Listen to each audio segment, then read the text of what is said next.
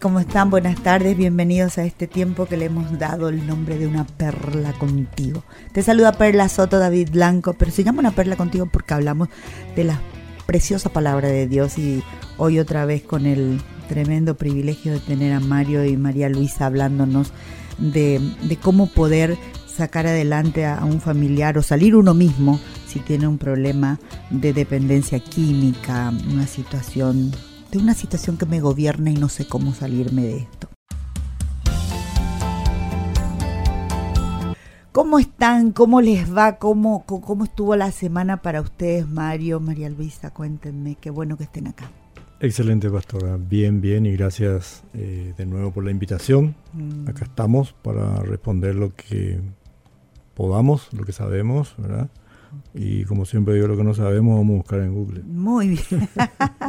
como yo digo, no me hagan preguntas difíciles, pero no, acá vamos a, estamos hablando de lo que ustedes hacen y hacen muy bien. La semana pasada estuvimos hablando de cosas muy interesantes, pero hoy específicamente yo quiero que vuelvan a contarle a las personas este, qué es Droga Cero, por ejemplo, eh, dónde están trabajando eh, y cómo funciona este ministerio y específicamente qué hacen en un grupo cuando se juntan. Ok. Sí, cómo no. Bueno, Droga Cero Paraguay es un ministerio que eh, arranca, inicia en el corazón de nuestro pastor, el pastor Emilio, y nosotros como colaboradores obedientes eh, nos sumamos, sentimos el llamado también. Y Droga Cero Paraguay nace en respuesta a este flagelo que está viviendo todo el país, todo el mundo realmente, ¿verdad? Que son las drogas. Eh, iniciamos con grupos de ayuda mutua que funcionan una vez a la semana. Eh, hoy por hoy ya tenemos formado 14 grupos. 14 grupos. En diferentes iglesias. La idea, el deseo es llegar, lógicamente, a tener muchos más grupos. Y los grupos son los siguientes. Los grupos son eh, lugares ambientados, digamos, en un salón lo más cómodo que se pueda, ¿verdad? Eso tampoco implica de que porque no tengo un salón cómodo no lo voy a hacer. Sillas, ¿verdad? Sí. Sentarse en círculo y hablar de la problemática, hablar de mi situación en la adicción, hablar de cómo yo me siento, eh, voy a hacerlo así bien directo, pastora, de cómo yo me siento con las drogas, drogándome como me estoy drogando, ¿verdad? Eh, ese, es un espacio que brindamos para las personas que consumen drogas, para ser más claro, donde ellos pueden hablar eh, con sus pares, digamos, ¿verdad? donde, donde hay un coordinador eh, que como su nombre lo dice va coordinando la temática dentro de la reunión. Se lleva a cabo por espacio de una hora y media, no más. Importante es lo que se logra allá adentro, porque esas reuniones pueden eh, realmente salvar la vida de una persona y también pueden rehabilitar. El tratamiento hoy en día eh, para las drogas son tratamientos, pueden ser de internación, pueden ser de internación, que le llamamos también residencial de larga estancia, puede ser un ambulatorio, pero también están los grupos. Los grupos. Sí. Eh, ellos eh, luchan de, semana a semana en ese un día porque el dependiente químico busca su grupo y lo hace suyo a su grupo y es el lugar donde puede expresar cómo se siente. Donde le empatiza y se donde, siente. Exactamente, donde él empatiza. se siente muy contenido.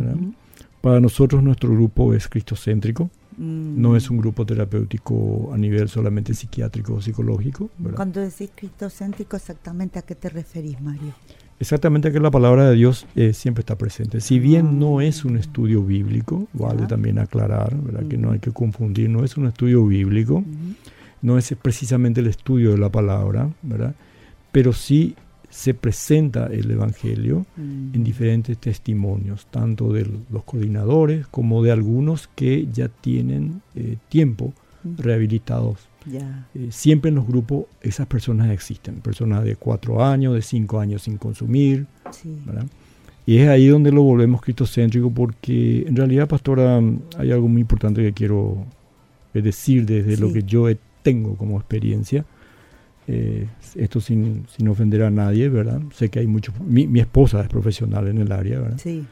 Entonces no, no voy a ofender a profesionales ni nada, pero lo que yo he visto en todo este tiempo, porque ya tengo eh, cinco años haciendo grupo y bueno, también como, como adicto al alcohol bastantes años. Lo que yo he visto en todo este tiempo es que no hay una recuperación si Dios no está mm. en esto. Por eso hablas de que tus grupos son cristocéntricos. Así mismo. Con la ayuda de Cristo, con la presencia de Jesús, ahí sí hay un mayor éxito. Totalmente. Mm. Para mí, hago la aclaración, es muy importante eh, hablar de Dios en estas reuniones. Y siempre también lanzo esto con los muchachos, en los grupos. Eh, yo le digo a los muchachos, ¿verdad? Algunos ya tienen edades avanzadas, 40, 50 y más. Eh, como también los hay muy jóvenes. Yo siempre lanzo esto en el grupo de que, que alguien me, me traiga una persona, me diga, mira, él se rehabilitó solito, eh, salió solo de las drogas y bueno, yo lo quiero conocer, siempre le digo, porque yo no conozco. Mm. Yo lo que conozco eh, son personas que, a las personas que conozco, siempre aferradas a Dios y mm. manteniéndose en abstinencia, en sobriedad. Mm. Eh, recuerdo que me hiciste algún comentario en algún momento de que anteriormente los, se llamaban grupos de autoayuda, ahora cómo se llaman, ¿por qué les cambiaron? Sí, nosotros le cambiamos el nombre porque internacionalmente se, se, conoce como grupo de ayuda mutua. Mm. Y nosotros entendimos de que la ayuda mutua, eh, yo me eh, autoayuda, perdón, autoayuda se llamaban anteriormente. La autoayuda en, el flagelo de la droga no existe. Mm. Alguien tiene que ayudarme. Mm. Alguien tiene que mostrarme por dónde salir. Entonces ahí que le cambiamos el nombre a eh, Ayuda mutua. Ayuda mutua.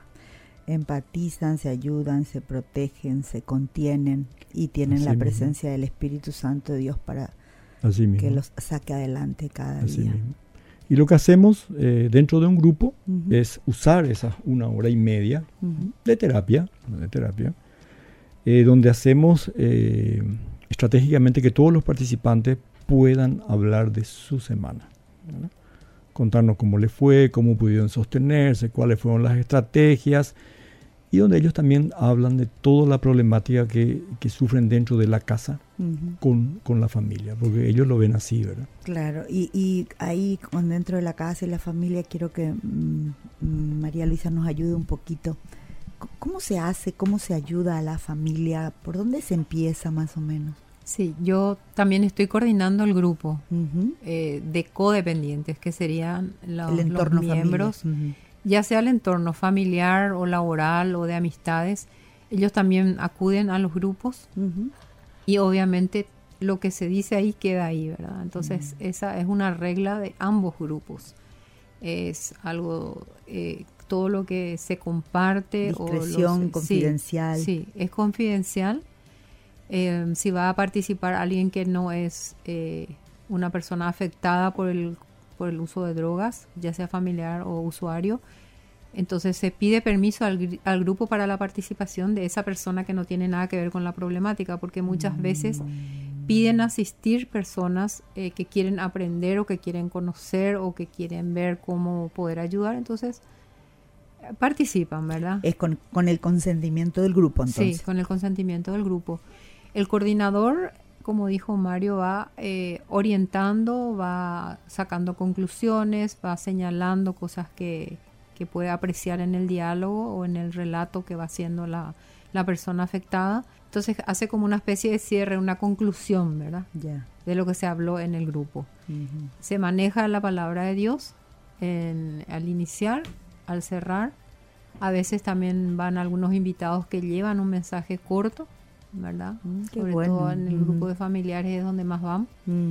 Y eso les ayuda a ellos porque les hace sentir que pueden, que tienen apoyo, que tienen una orientación. María Luisa, cuando decís va alguien, es alguien que pudo, que va y les cuenta cómo ellos salieron como familia de una situación como esa.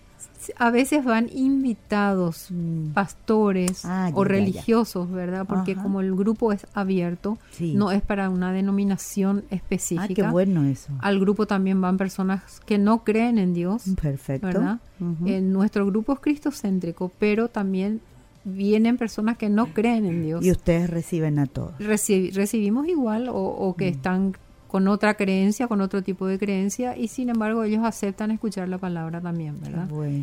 Lo que hacemos es tratar de que el mensaje que llevamos Sí. de un trozo breve de, de lectura, cómo poder aplicarlo en nuestras vidas o cómo nos serviría, ¿verdad? En, en los grupos eh, se manejan los 12 pasos, se maneja el solo por hoy y el un día a la vez, que son, son diferentes programas Mm. eh, creados en otros Mm. países, Mm. específicamente uno de ellos en Estados Unidos, en donde eh, la persona aprende a reconocer su enfermedad, aprende a pedir ayuda y aprende una serie de, de técnicas de, de cómo ir superándolo Mm. día a día, ¿verdad? Dijiste, María Luisa, los 12 pasos Solo por hoy solo por hoy y la, dijiste y un unos- día a la vez. y un día a la vez. Sí. Y así como que cortito me podría explicar, Mario, cada uno de ellos cómo, cómo es. Bueno, los 12 pasos tienen ya una antigüedad, eh, si no me equivoco, llegó al país eh, de la mano de Alcohólicos Anónimos, Mm. ¿verdad?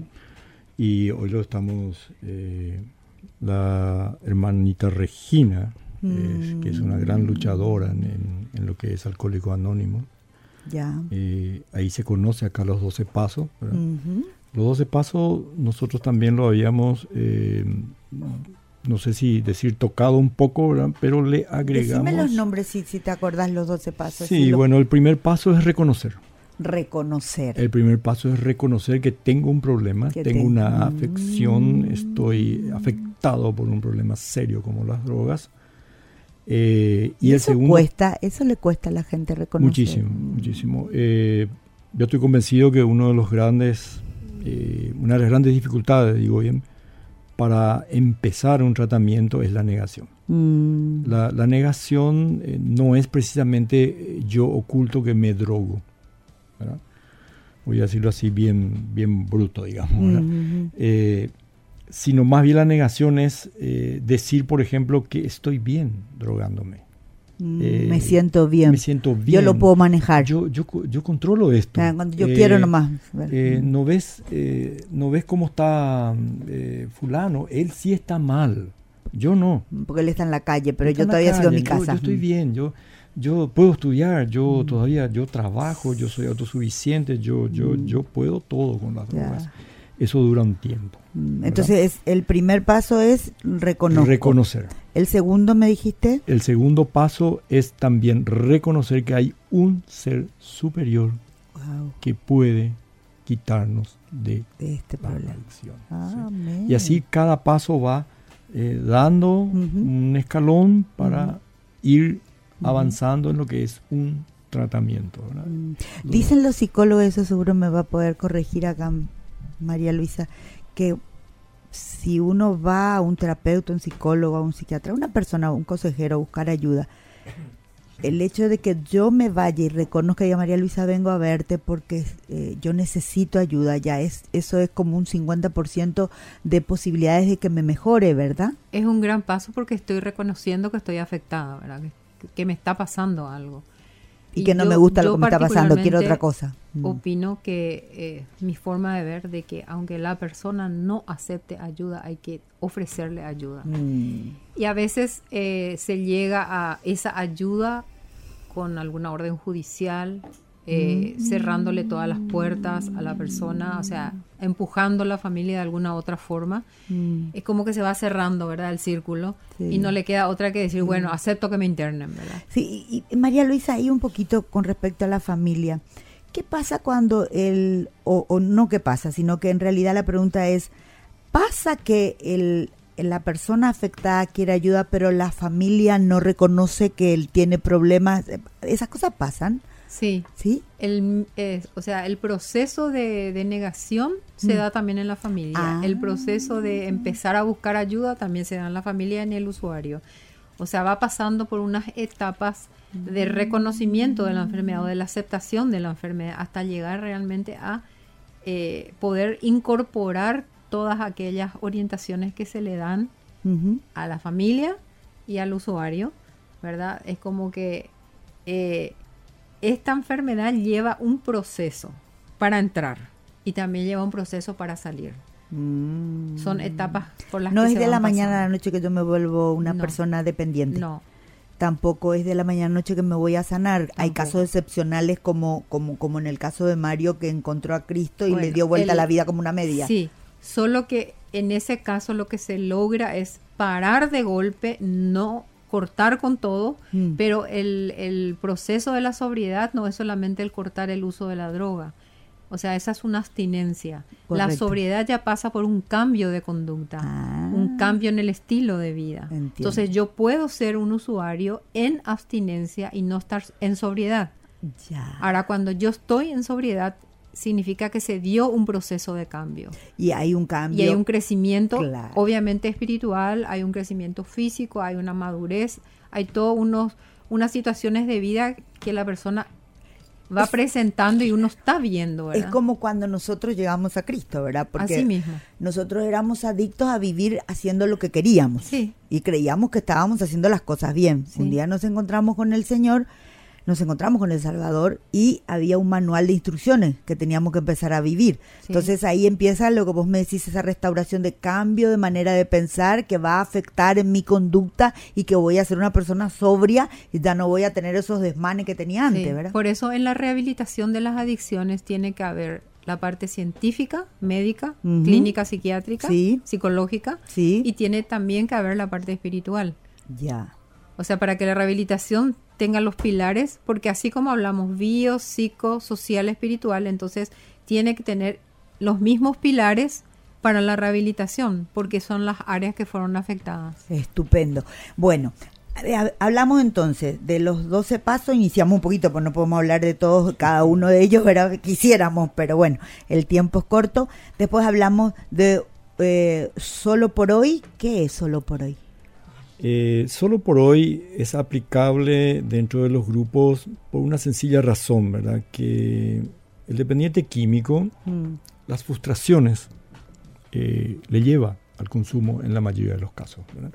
Es una persona que por algún motivo no está preparado para las frustraciones, no, no lo soporta igual que otro normalmente que va y procura, hace un trabajo y, y lucha y se aplazó en un examen y va con más fuerza. Mm, Generalmente en el dependiente químico las mínimas cosas o los mínimos detalles frustran mucho, ¿verdad? Y ahí ya vamos de vuelta al consumo. Entonces, ¿por qué solo por hoy o un día a la vez? Hoy no consumí, Es una Mm, victoria. Es una victoria. sí. Entonces, Wow. solo Hoy por hoy o, voy un, un- un día a la vez, ¿verdad? Mm, Solo por hoy tendré y trataré, dice, ¿verdad? Solo por hoy tendré y trataré de seguirlo lo mejor que pueda. amén, qué bárbaro. Eh, Ani- autoanimándose y, la gente, bueno, si tiene el, acompañamiento de la familia es más exitoso y, y- se logran mayores cosas, ¿verdad? Hay una estadística mm, eh, no, muy, no muy viejita que habla de 8 años punto 8 Ujú. para que la familia detecte que su familiar está consumiendo. Ay, señor, que mucho Luego tiempo. son dos años de negación tanto del, Wow. del dependiente como del codependiente. O sea, vamos a ayudarte entre nosotros. Mm, Y a partir de allí, ya estamos como 10 años, ¿verdad? Entonces, a partir de allí buscamos ayuda en terceros. Esa es una estadística que se da. Yo lo he visto eh, muy de cerca. ¿Cuánto no- tiempo hace que estás trabajando con los grupos, Mario? Con los grupos 5. Cinco Con los años. grupos 5, sí, 5 años con los grupos. Eh, también estuve como coordinador de una comunidad terapéutica acá en Paraguay muy grande. Tres años estuve como coordinador viviendo dentro de la comunidad. Con, con mi esposa, ¿eh? Con vivimos esposa dentro de la comunidad. Qué sí. guapo. Trabajamos y vivimos dentro de la comunidad. Mm. Ay, que muchas cosas tengo que preguntarle todavía y acá me está haciendo seña David que nos vamos. ¿A dónde David con todo lo que tenemos para hablar? Pero bueno, llegamos acá. Eh, Gente, ustedes, yo ya no les pido que se comprometan. Yo no voy a dejar que ustedes no vengan la próxima semana. Necesitamos seguir hablando de esto, necesitamos contarle a la gente así como nos parece bien. necesitamos que Obedira que nos abre este espacio tan importante, que llega, esta radio llega a tantas casas, a tantos lugares, a tantos, a tantas instituciones, porque uno escucha Obedira todo el tiempo que la gente sepa que hay un lugar, que hay una esperanza, que hay grupos como el que dirigen ustedes, Mario, María Luisa, que se llama Droga Cero y que puede sacar adelante la vida de la gente. Con respecto a eso, pastora, tenemos un número que si me permitís podemos lanzar por favor, por favor, ¿verdad? Que es el 0981 712 200 eh, este número es la Secretaría de Cero Droga Paraguay. Muy bien, perfecto. Eh, nos despedimos ahora de Mario y de, de María Luisa, comprometiéndolo sí o sí que la semana que viene estamos nuevamente. Si usted quiere volver a escuchar este programa, le quiere hacer escuchar a alguien, esto es muy importante. Usted entra a la página, ¿sí? A la página de Obedira, a la página web www.obedira.com.pi ahí entre en el cuadrito de podcast, escúchelo nuevamente con tranquilidad y entonces va a traer también los teléfonos y cualquier cosa usted también puede llamarme a mí al 097224 2324. Acuérdese que están en 14 lugares este matrimonio trabajando, pero los lugares que sí le puedo decir que es el, eh, CFA Loma Putá, están trabajando los días eh, viernes a las siete y media de la noche, los días eh, miércoles a las siete y media de la noche están en CFA eh, Ceballos. Acá está. Les repito el número, sí, 098171 2200 CFA Loma. Ahí está el, el centro, el centro de operaciones de Mario con Drogacero. Bueno, gente, ha sido un tiempo precioso, una perla contigo, feliz de poder alcanzarte y hacerte saber que hay esperanza de vida, que Jesús trabaja en todas las áreas y que hay gente preciosa como Mario y como María Luisa, totalmente recuperados hace más de 21 años, bien en familia, con cuatro hijos, todos casados, con tres nietos, viven eh, bien, tienen que verlos, están preciosos este, y bueno, hay una esperanza. Así que, gente, nos volvemos a encontrar la semana entrante con más información acerca de Droga Cero. Mientras tanto, un abrazo enorme de David Blanco Perla Soto y hasta la próxima edición de Una Perla Contigo.